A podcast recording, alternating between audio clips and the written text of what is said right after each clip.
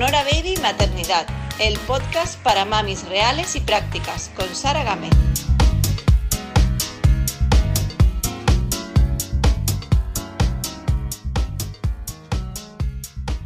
Bienvenidos a un nuevo episodio del podcast. No olvides suscribirte y compartir para que esta maravillosa comunidad siga creciendo, por favor.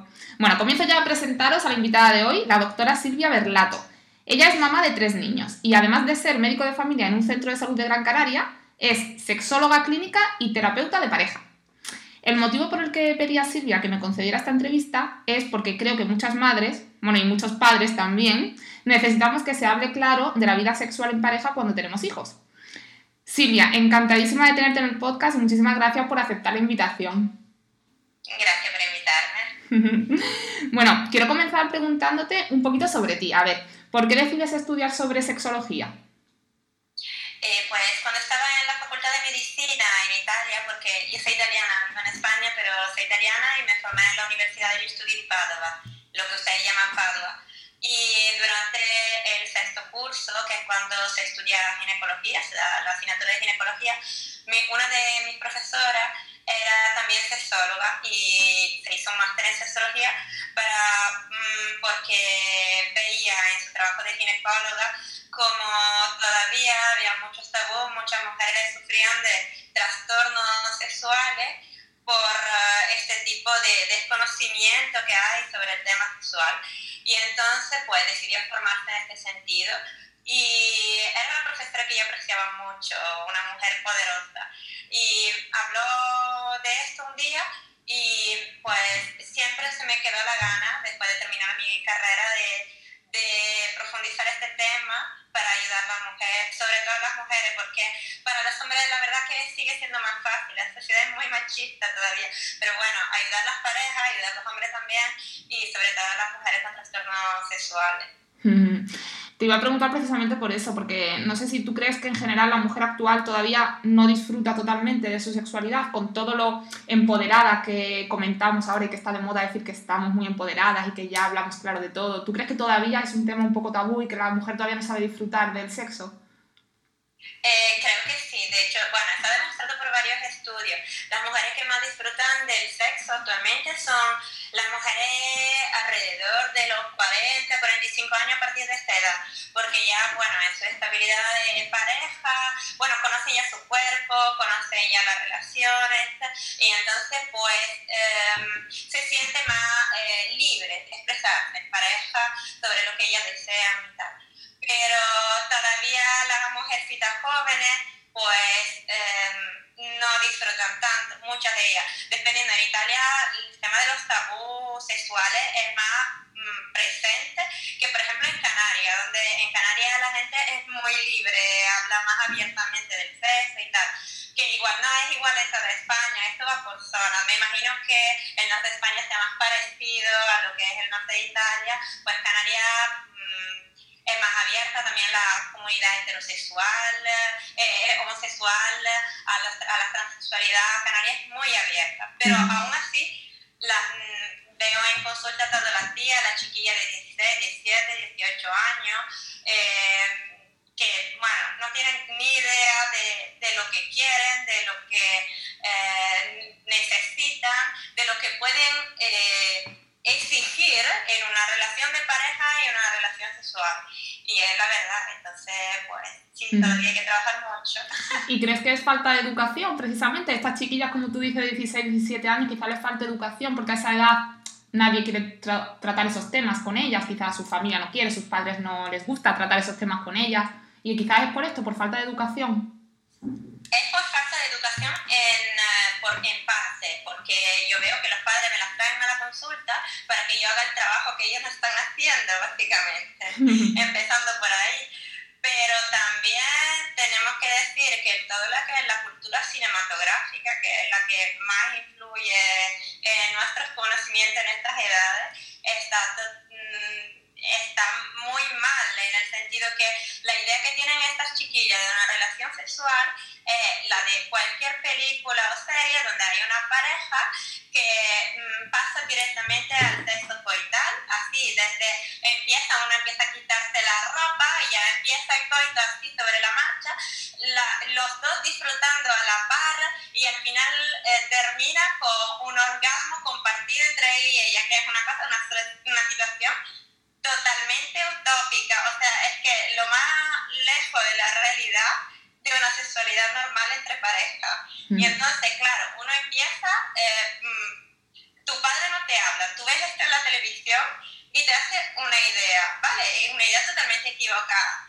Pero al otro lado, pues está a lo mejor tu novio o tu relación tal, muy jovencito, muy preparado, que, bueno, para los hombres es muy fácil, ¿vale?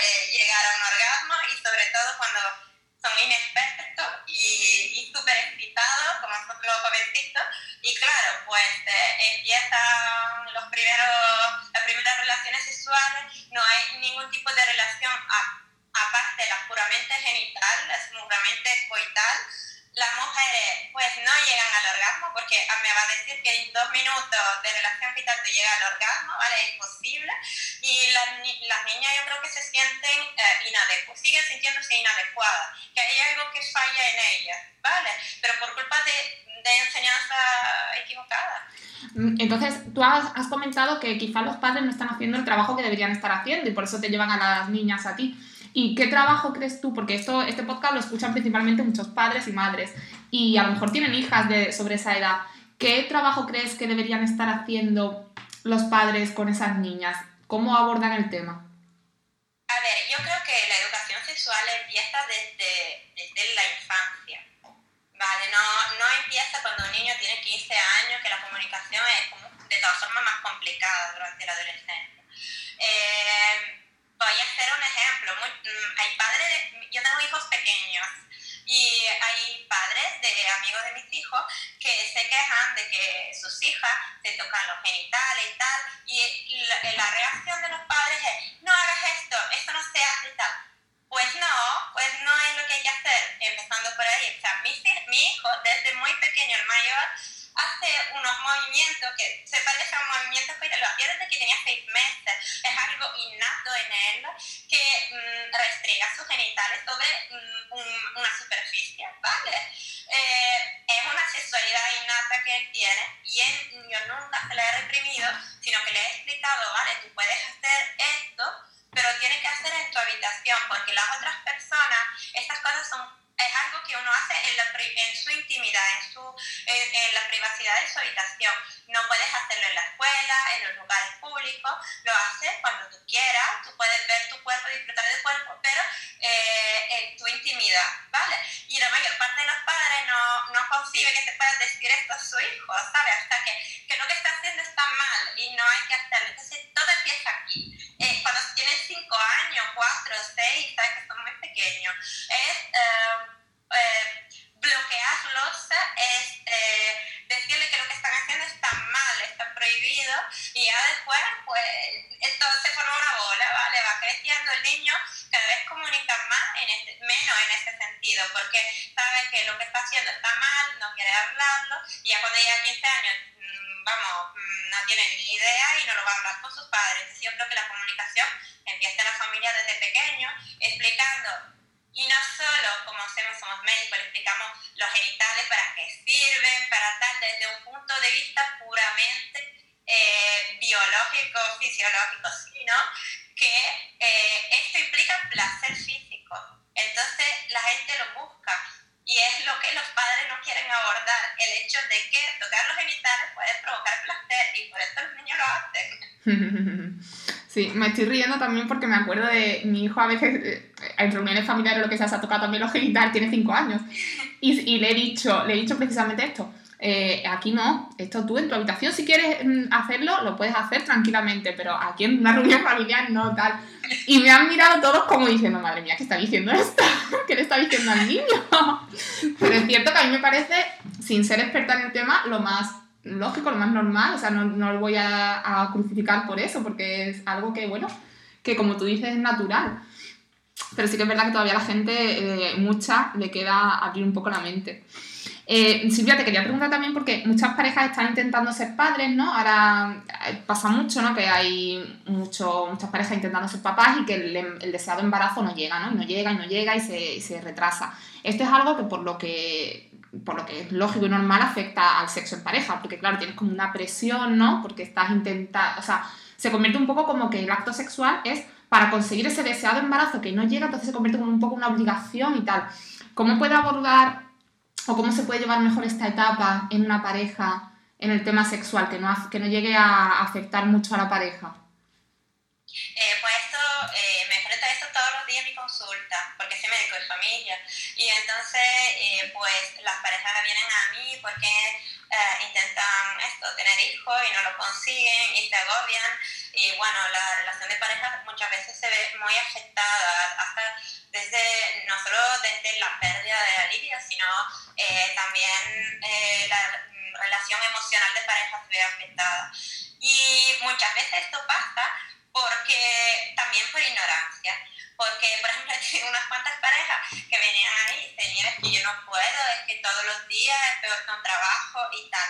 Pero es que la gente no sabe que no es que hay que hacerlo todos los días, sino hay un montón de días al mes que por mucho que le dé, no te va a quedar embarazada. Que la, la, el, el, la, ventana, la ventana posible para quedar embarazada es de una semanita, como mucho 10 días. Entonces, eh, lo que le digo a las parejas, uno, no, te lo tomes como trabajo, que, que si no va, si en mucho tiempo tarda, pues te mandamos a que te estudien en, ah, en fertilidad y ellos van a encontrar una solución porque ahora mismo las técnicas son maravillosas. Tenemos eh, inseminación, tenemos in vitro, tenemos ovodonación, ¿sabes? Tenemos banco de... O tenemos muchas posibilidades y de esta forma, dándole haciéndole ver que las posibilidades son muchas, ya esto pues los tranquiliza. Pero sobre todo es explicarle, mira, es que tú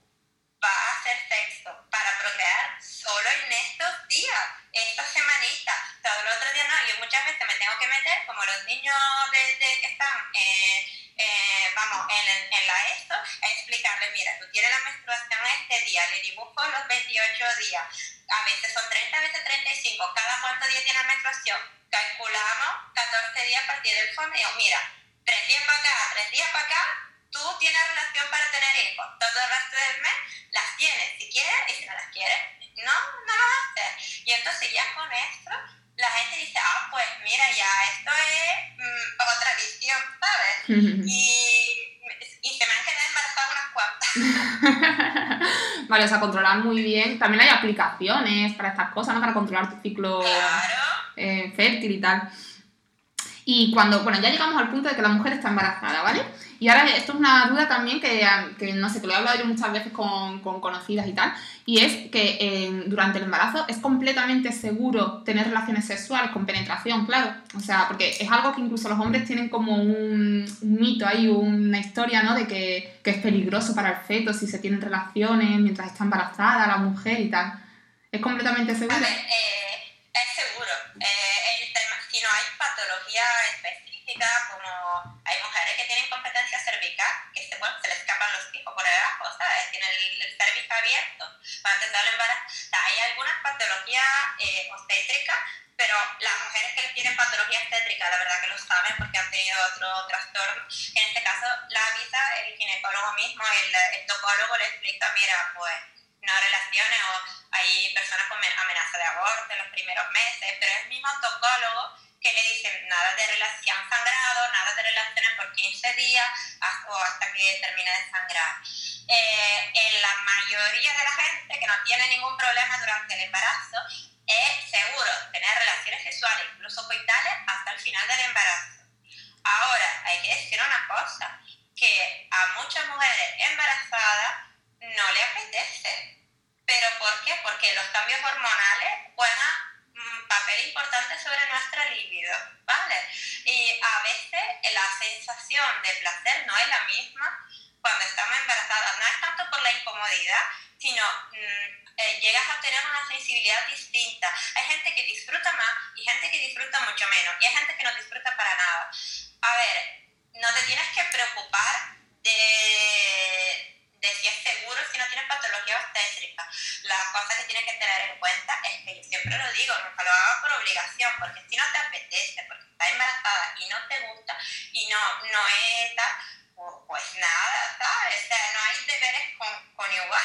Eh, lo dice a tu marido, también hay otras maneras de dar placer a tu marido y tu marido de darte placer a ti que no sea la relación vital. También es verdad que hay hombres a los que les da como mm, reparo, ¿no? Con una, tener relaciones con una embarazada por cuando ya la barriga está muy grande y tal. No sé, quizás, a ver, suena mal decirlo, pero es verdad, a mí me, han llegado, me han comentado en, en, conversaciones varios hombres que cuando su mujer ha estado embarazada no, no le apetecía porque no le atraía sexualmente, no sé, o le daba, o quizás el miedo este de hacerle daño, no sé. Entonces... Pues, bueno, lo que no, no le atraía me parece muy fuerte, la verdad. yo eso lo he escuchado, ¿eh? En, Concretamente en Barcelona, cuando estaba viviendo allí, una, una vez en una reunión de amigos se comentó, sí, sí, sí. Me quedó, yo también me quedé muy trastocada. me parece muy fuerte, vamos, me hizo una cosa así mi marido, me he quedado chocada, pero, eh, a ver, eh, hay muchos hombres en realidad, o sea, hay una entera sección de pornografía de mujeres embarazadas. O sea, por el otro lado, hay mujeres que se hay hombres que se citan viendo mujeres embarazadas. O sea, que es como un fetiche, ¿sabes?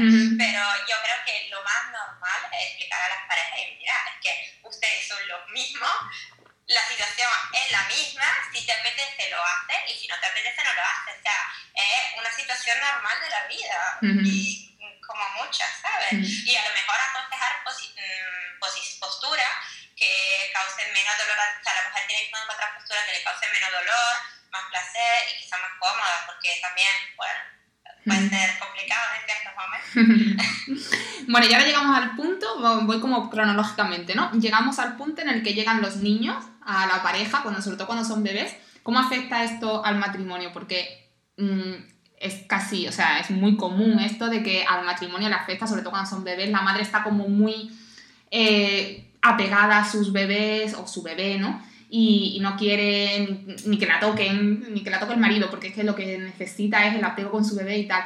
Y luego también, luego cuando van creciendo, dan, bueno, pues dan más trabajo, quizá la mamá está más cansada por las noches o tal. ¿Cómo afecta y cómo se puede superar este, esta etapa?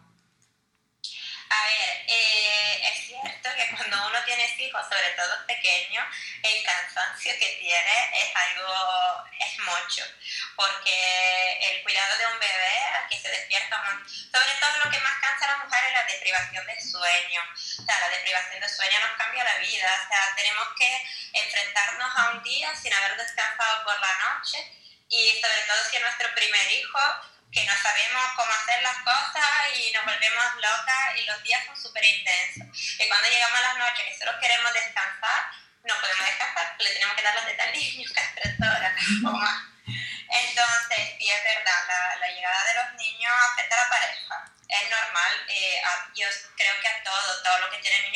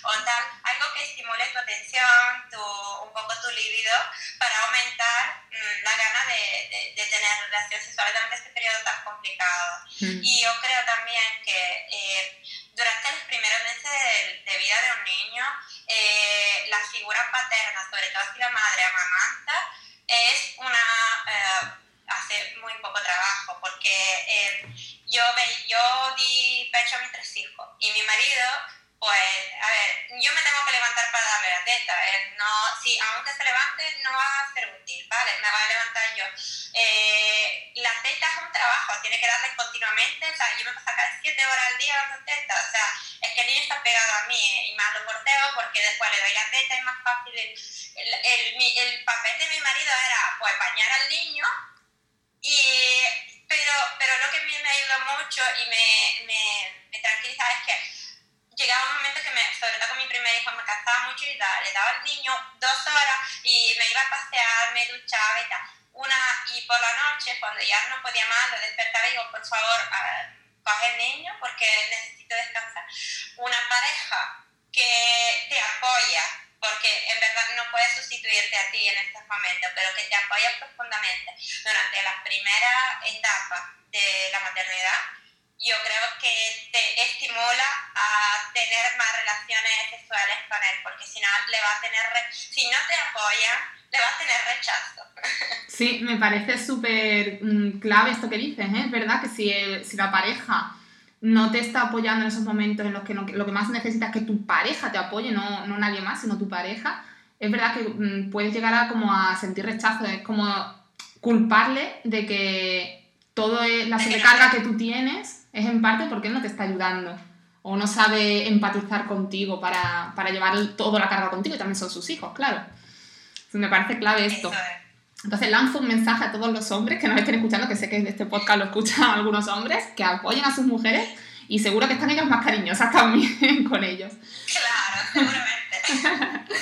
y por otro lado también, em, si la mujer no tiene ganas por esto, porque está cansada y tal, ¿Tú aconsejas que se esfuerce en cierta forma, o sea, que se mm, obligue un poco a, retomar las relaciones, a pesar de estar en esta etapa de que sus niños son muy pequeñitos y tal?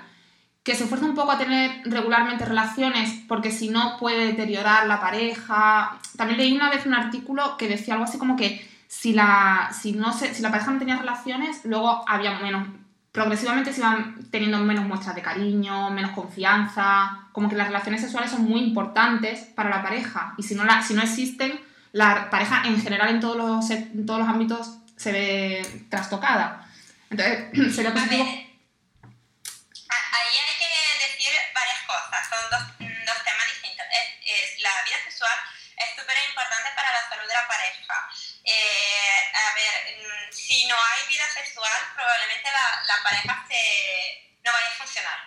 Eh, mm, somos muy, muy animales en esto, o sea, es fundamental. Pero eh, no hay que forzarlo, porque hay otra cosa que nosotros, en la forma de aprendizaje de las personas, ¿vale? Somos como ahí también con los animales. Si, por ejemplo, hacemos una cosa en contra de nuestra voluntad, eh, mm, nos queda un mal recuerdo y mm, menos todavía queremos hacerlo las siguientes veces. Por ejemplo, cuando tenemos sexo con dolor, eh, se forma un mecanismo de aprendizaje en nuestro cerebro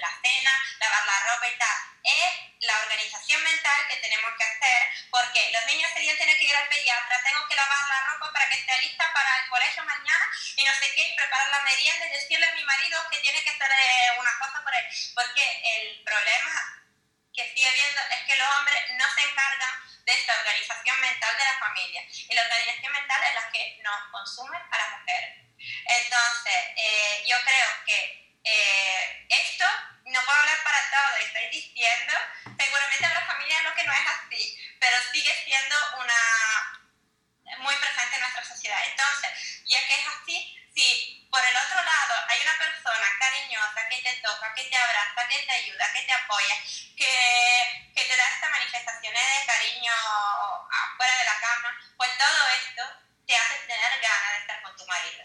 Hmm. Qué, bien, me ha encantado esta explicación, porque es verdad, no nunca me lo había planteado así. La organización mental es lo que estresa a una madre mucho, es verdad, es cierto. Luego físicamente también el día a día, pero mentalmente el estrés ese es muy fuerte. Me ha encantado esta explicación.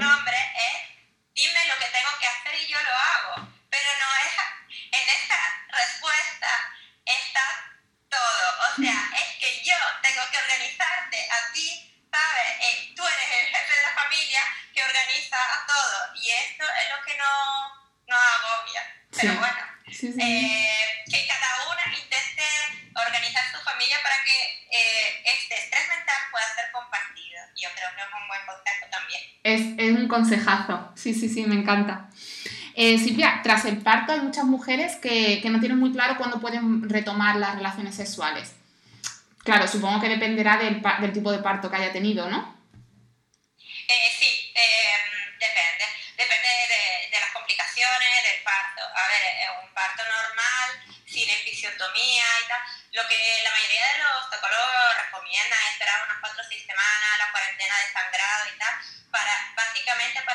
Cierre el útero y no entre germen en el útero que una zona, que una zona estéril. O sea, no, no tiene que entrar pero aparte porque la, la mujer la verdad que se sangra mucho después del parto y es muy incómodo y estamos incómodos también, no es que no nos apetece para nada, pero generalmente es esto, unas cuatro o seis semanas, pero incluso hay ginecólogos que te dicen que tú puedes hacerlo cuando quieres, con, con preservativo al principio, si es que te apetece. A ver, hay, la mayoría de mujeres tenemos una cicatriz de fisiotomía después de un parto, las que no han tenido un forceps, entonces tienen desgarro. Y en caso de, de cesárea, pues no hay que grabar tanto sobre esta, o sea, no hay que estirar tanto esta cicatriz, no tanto la externa, sino que hay muchas cicatrices, está, está cortado el útero por dentro, ¿vale? Está suturado el útero. Entonces eh, hay que tener un poquito más de cuidado. Eh, yo creo que después de la típica cuarentena, si no hay complicaciones, si te apetece, si no tienes dolor, lo puedes hacer. La verdad es que muchas mujeres tenemos dolor porque yo, por ejemplo, en mi segundo parto tuve un force y, y tuve un desgarro muscular. Y eh, la verdad que pasaron como tres o cuatro meses antes de tener relaciones sexuales sin dolor, porque la cicatriz no terminaba de curar y aparte, pues donde se forma una cicatriz la sensibilidad cambia y la verdad es muy independiente. La seguridad es esto, eh, lo que te recomienda el protocolo, que son estas, las cuarentenas, pero eh, después hay que individualizar según tu situación personal. Y para ir superando el dolor, supongo que eh, lubricante y muy poco a poco, ¿no? Mm, mira, mm, sí, a, ver, los lubricantes ayudan mucho eh, hay algunos que ayudan más, más que otros, eh, hay algunos que dan una sensación de frío-calor que no tal, que está, está muy bien.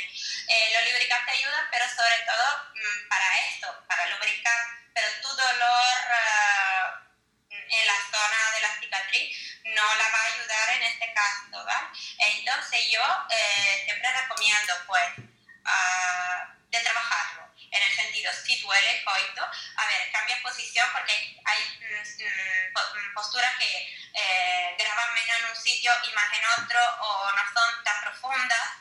Muchas veces cuando las mujeres estamos encima del hombre controlamos mejor cuánta profundidad y esto nos ayuda a nosotros a gestionar mejor el dolor y es una ayuda. Y si hay dolor, evitar porque vamos a hacer este mm, mm Asociación relaciones.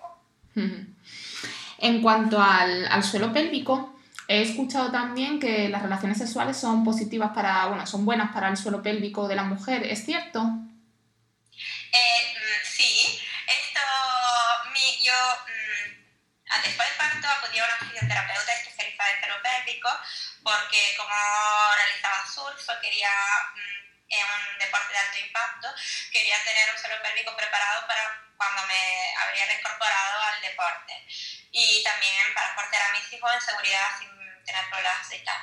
Entonces, mi fisio, que es maravillosísima y se ha formado un montón, ella me dijo de utilizar un vibrador.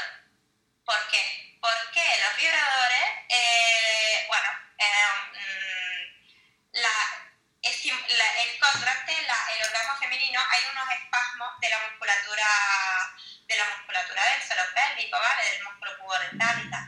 Estos espasmos son entrenamiento para el suelo pélvico. Y mientras, y con un vibrador, pues tú también puedes entrenar uh, la musculatura. Con, la misma, con las relaciones sexuales pasa lo mismo.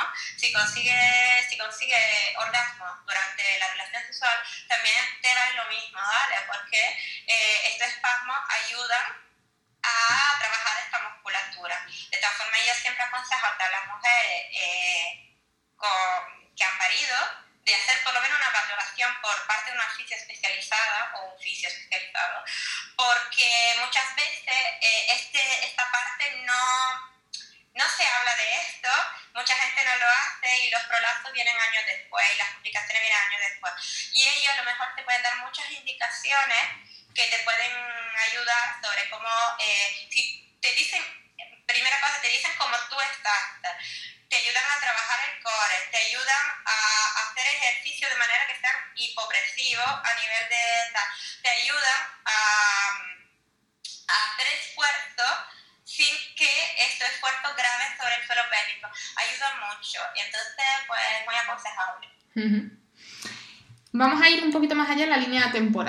imagínate que, esta pareja que hablábamos que tenía hijos ya lleva, no sé, 20, 30 años juntos. Sus hijos ya son incluso mayores. Muchas de estas parejas dicen que, han perdido la chispa o que, o que, ya se aburren con el tema sexual con su pareja y tal. ¿Qué les aconsejas a este tipo de parejas? Eh, como siempre, lo que nos, nos encanta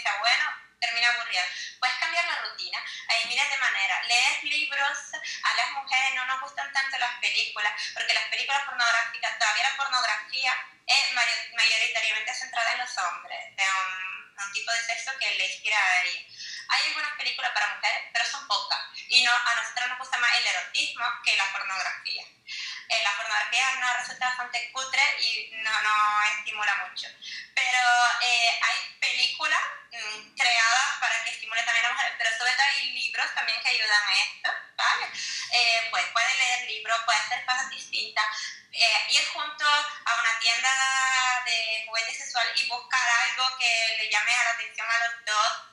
Son todas cosas, variar, variar de la rutina. Silvia, ¿nos puedes aconsejar algún libro de estos que comentas? A ver, eh, hay algunos muy antiguos que, por ejemplo, a las mujeres les siguen gustando, como por ejemplo los libros del Marqués de Sade. ¿De cómo me lo voy a Son libros. El Marqués de Sade, de Sade eh, escribía libros mm, muy provocatorios, y creo que fue del 1800, o sea, tal. Y hay algunas partes que son tal. Pero, por ejemplo, yo evitaría todos los libros que son como lo que se han hecho muy famosos de la sombra del gay y tal, porque es un tipo de sexualidad que no es sana, ¿vale? No es una sexualidad tan... Y a lo mejor llama la atención, no es no está descrita una buena sexualidad. Hay algunas de, algunos libros de Almudena Grandes que tienen partes sexuales interesantes. A ver, no, no he hecho tengo una lista lo que no la tengo aquí de libros que la verdad que son interesantes. A lo mejor te los puedo pasar para que lo difundas. Eso es lo que te iba a decir, que me pases eh, la lista y yo en, el- en los comentarios del podcast, en la descripción abajo, pongo la lista de libros, por si alguien está interesada, que lo, porque no es fácil luego también encontrar, no sé, este tipo de libros, no, no te lo suele recomendar una amiga, no, o por lo menos a mí no, nunca me han recomendado ninguno, entonces No, no, es difícil buscarlo, la verdad. Hay alguna, hay alguna, bueno, hay algunas sexólogas en las redes que son muy buenas y, y la verdad que aconsejan un montón de recursos y libros que son muy interesantes. Y hay un libro para conocimiento de la sexualidad femenina que me, me ha encantado. Y es un cómic. eh, y este lo recomiendo sobre todo, para, es para todas las mujeres, y muy rápido porque es un cómic, pero es una manera muy irónica de ver la sexualidad y te da un montón de recursos. Y se llama, a ver, eh, te lo voy a dejar porque no, no lo tengo aquí, lo tengo aquí en la casa, te voy a dejar en, en la lista y también es muy bueno. Vale, sí, pásame la lista y yo la pongo directamente en, en las notas del podcast. Eh, te quería preguntar, porque antes has comentado que practicas surf. Y ahora yo te quería preguntar, ¿cómo una mamá con tres niños, porque además tus niños creo que son pequeños, ¿no? Por lo menos Wow. tienes algunos chiquitos, ¿cómo lo haces? Sí. Trabajando, eh, la casa, los niños y encima sacas tiempo para hacer surf. A ver, eh, últimamente la verdad que no lo hemos hecho mucho, pero la, la clave es esta. Yo y mi marido, a, a mí y mi marido nos encanta y vivimos en la playa, en un sitio donde no hay invierno. Entonces, eh, lo que hacemos, la playa donde hacemos surf está al lado de casa. Bajamos con los niños, uno hace surf y el otro está con los niños, el otro hace surf y nos damos el cambio. Vale, entonces uno va una horita, eh, la- yo me quedo con los niños jugando, lo llevo a la tabla, que ellos también se suben a la tabla y tal, y después cuando vuelve mi marido pues nos damos el cambio, la única manera, pero a ver, lo hacemos en los fines de semana, cuando se pueda. Sí, Y perfecto. también, también eh, lo hacía mm, eh, el año pasado, por ejemplo, eh, trabajaba, yo trabajo por la mañana, aparte un día que trabajo de tarde. Entonces, ese día que trabajaba de tarde, le dejaba a mi, mi hijo una hora a mi madre, pequeñito, pues los otros estaban en la escuela, y, y me iba a hacer surf, y después volvía. El tema es que después vino la cuarentena y tuve a tres hijos en casa durante un montón de tiempo y se acabó todo. bueno, ahora estamos retomando, ¿no? Un poquito la vida. A ver, porque este episodio A sale... ver cuánto dura. Eso te iba a decir, que esta entrevista saldrá en noviembre, con lo cual, a ver cómo estamos en noviembre, a ver que nos esté escuchando en noviembre, cómo estamos. Bueno, pero bueno, organizándose, lo que quiero transmitir a las madres también es que organizándose puede dar tiempo incluso a hacer deporte, ¿no? Con ganas y voluntad y organizándote un poquito. Hay que tener ganas, porque de verdad estás agobiado con todas las casas, tres niños, cansadas físicamente, con deprivación de sueño, lo último que te apetece es, después de arreglarlo todo y tiene una hora libre, de coger y ir a hacer deporte. Pero la verdad que lo necesita, tu cuerpo lo necesita y, la- mm, y te ayuda un montón, ¿sabes? Ayuda a todo, tu autoestima, tu, tu estado de ánimo, te despeja. Yo la verdad que lo aconsejo todo. Sí, un- un- aunque sea una hora a la semana, pero para ti, para hacer deporte. Sí, sí, sí, sí, yo también siempre lo aconsejo y es verdad que cuesta porque cuando lo que más te apetece a lo mejor es tirarte en el sofá en esa hora que tú dices, ¿no? Que has conseguido tenerlo más o menos todo organizado o a lo mejor has conseguido que las abuelas se ocupen de los niños o lo que sea y dices, jolín, pues me tumbo en el sofá o duermo, que me apetece, o me voy a comer con mi marido o me voy a dar una vuelta con mis amigas. Pero es verdad que luego se agradece mucho si, si eres capaz y tienes la voluntad de hacer deporte, se agradece muchísimo después.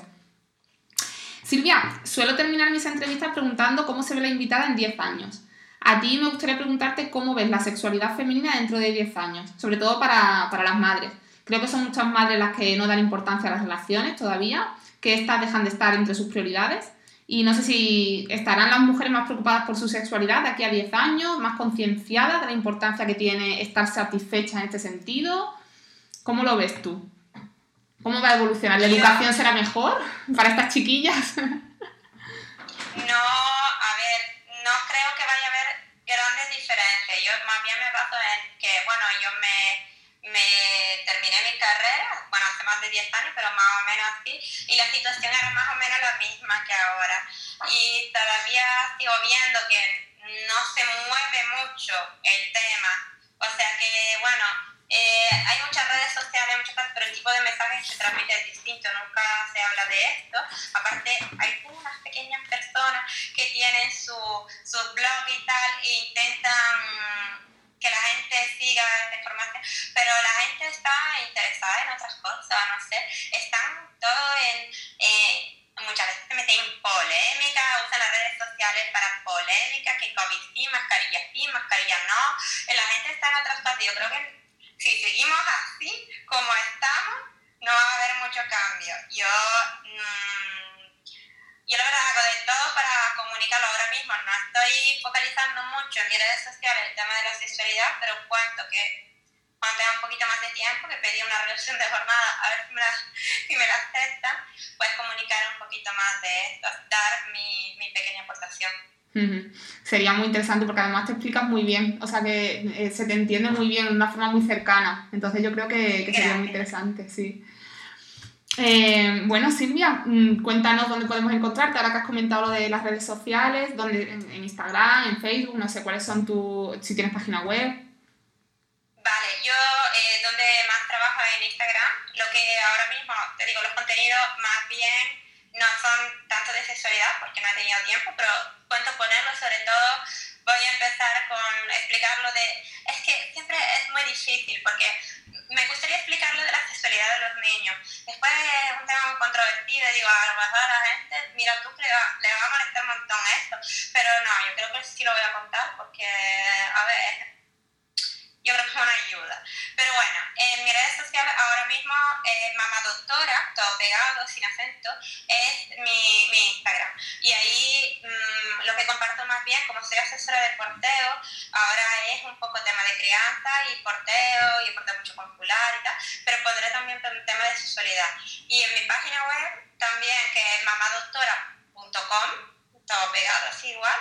Eh, lo mismo, eh, hay una parte de, de, de, sexología que todavía tengo que desarrollar porque no he tenido tiempo, la página lleva solo dos meses creada, pero la crearé para, porque cuento también en un futuro próximo de si me acepta la reducción de jornada, poder dedicar los días que tengo libre y no tengo los niños en casa a pues, dar consulta de sexología también. Entonces, pues empezar un blog y todo, todo esto que tengo pendiente, pero más esto, el Instagram que es Mamá Doctora y en la página web que es mamadoctora.com. Has comentado, Silvia, que me ha parecido muy interesante la sexualidad de los niños, que quieres también sacarle un hueco. Yo te digo que, por lo que he escuchado, a algunas chicas que, se, que, lo, que lo hablan, que hablan de, de, abusos y tal, y de sexualidad en niños y cosas así, como que Instagram lo, ve, lo veta un poco. O sea, cuando salen ciertos temas, eh, te esconde un poco. Eso es lo que me han comentado, ¿vale? Te lo digo como información porque me, me resultó muy curioso. Seguramente eh, el algoritmo de ellos es muy, es muy restrictivo. Eh, Facebook también, cuando se ven fotos de una mamá amamantando, pues lo, lo oscura. Y el, y el algoritmo de ellos está estudiado para que se vean más ciertos temas y menos otros. Pero bueno, a mí yo lo, voy a compartir la información que me parezca útil de una forma que parezca útil y respetuosa para todos, como intento hacerlo siempre. Y a ver, a ver si me dejará. bueno, y, y eso, y te iba a preguntar, que no se me olvide, esto que comenta de la sexualidad de los niños, ¿nos puede hacer un adelanto de lo que quieres tratar? Vale, pues una cosa que me gusta comentar a los padres, eh, siguen habiendo muchos abusos de menores. Los abusos de menores siguen habiendo dentro de la familia y los amigos cercanos. O sea, la mayoría de los abusos no son por gente que camina por la calle, sino por gente de tu familia, tremendo, pero es así. Y, y estoy profundamente convencida de que si al niño le explica lo que le está pasando, o sea, lo que es la sexualidad, por qué la gente lo hace, que esto da placer a otra persona y que él no puede dejar que otra persona toque su cuerpo sin su eh, aprobación, si esto le molesta, que tiene, que tiene que poder explicarle lo que el valor que tiene. Si él entiende lo que es, te lo va a contar, te explicará lo que ha pasado. Pero si tú le dices, esto no se hace, esto es una cosa, no te puedes tocar, el día que le pase a tu hijo, tu hijo no te lo contará porque se sentirá culpable de esto. A mí me ha pasado. Yo con nueve años, eh, mi vecino intentó violarme y vale. Qué fuerte. Y me ha pasado dos veces, ¿vale? Mi vecino de casa. Entonces, eh, no tengo ningún problema hablar del tema porque soy una mujer adulta y madura, pero eh, yo en aquel tiempo no entendí el valor de lo que estaba pasando, no entendí qué estaba pasando. De buena primera, mi vecino estaba, me invitó a su casa, me dijo, ven a ver un dibujo animado a mi casa tenía confianza, era mi destino. Fui y puse una película porno. No entendí lo que era porque nunca había visto en mi, mi vida y ¿esto qué es? Y él me contestó, es la publicidad. Ahora empieza la película. De buena primera giro y mi vecino estaba desnudo se estaba acercando a mí y intentaba tocarme. Y yo entendí que la situación no era normal, porque no es normal que mi vecino esté desnudo sentado de mi lado, y me escapé de la casa. Pero a los pocos días me, me eh, vivíamos en el campo y teníamos estos sitios donde se pone el heno y tal, que son como unos garajes cerrados y tal. Me tiró para adentro, que yo estaba jugando afuera, y estaba todo oscuro, y me metió la mano en el pene y yo noté algo, pero no entendí lo que era, y intentó meterme en la boca, Y, yo al final conseguí escaparme y no salí de casa durante los siguientes cinco meses, y cada vez que lo veía me escapaba en la casa, pero, y después por suerte cambiaron de casa y se fueron. Pero yo no se lo conté a mi madre, ni a mi padre, no se lo conté a nadie, se lo conté a mi madre cuando tuve 15 años y entendí lo que había pasado.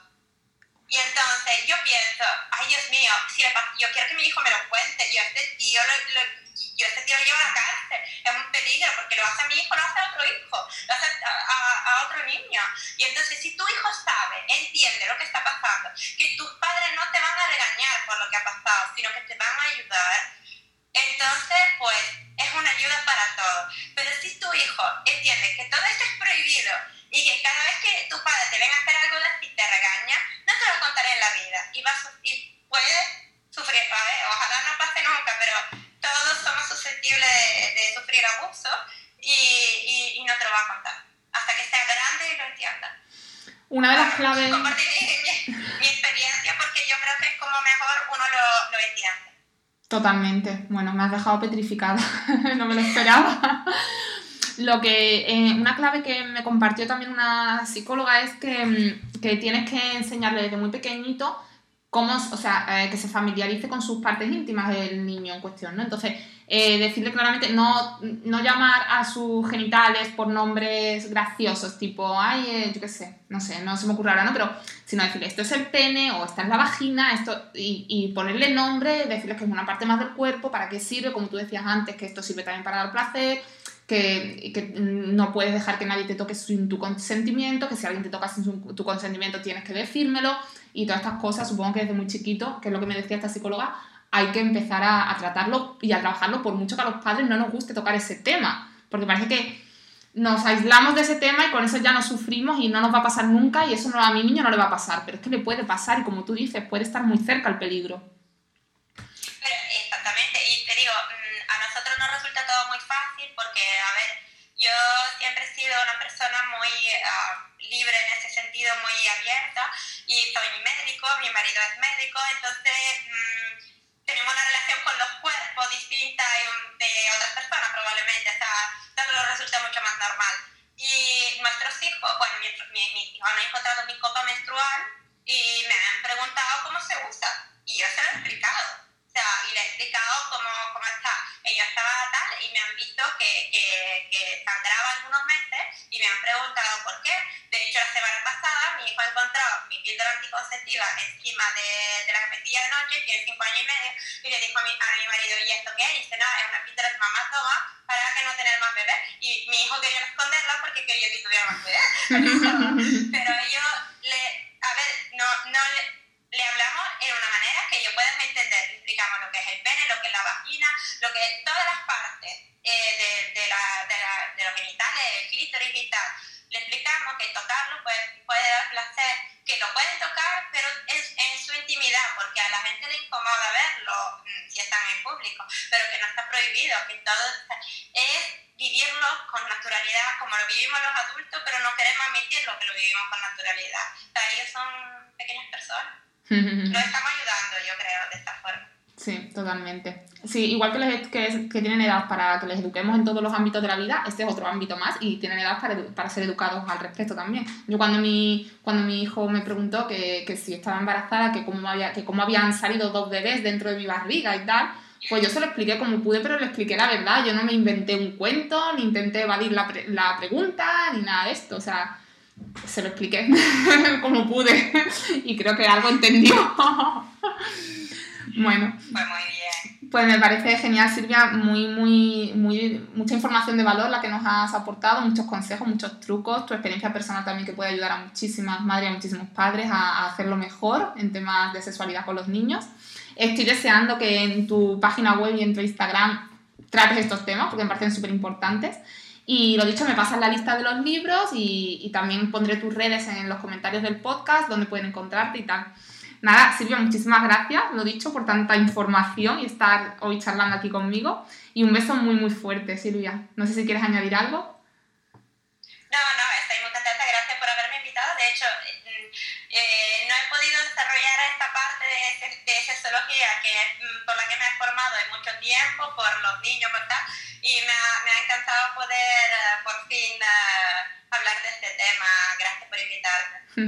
Yo creo que eh, esta charla le va a gustar mucho a muchas madres. Entonces, yo propongo, cuando salga la charla también, cuando salga el episodio, que las mamás que lo escuchen y quieran que tenga, si quieren que tenga Silvia otro día conmigo y me, que me pasen preguntas o lo que sea, y a lo mejor podemos quedar otro día y hacer como responder a las preguntas de las mamis, que creo que puede ser también muy interesante. Por mí, sí. genial, sí, sí, sí, sí, la verdad que sí. Perfecto. Encantada. Bueno, pues nada, un beso muy fuerte para, para Silvia y un beso muy fuerte a todas las oyentes y a todos los oyentes. Nos escuchamos la próxima semana. Hasta entonces, disfrutad muchísimo y disfrutad del sexo también. Un beso muy fuerte.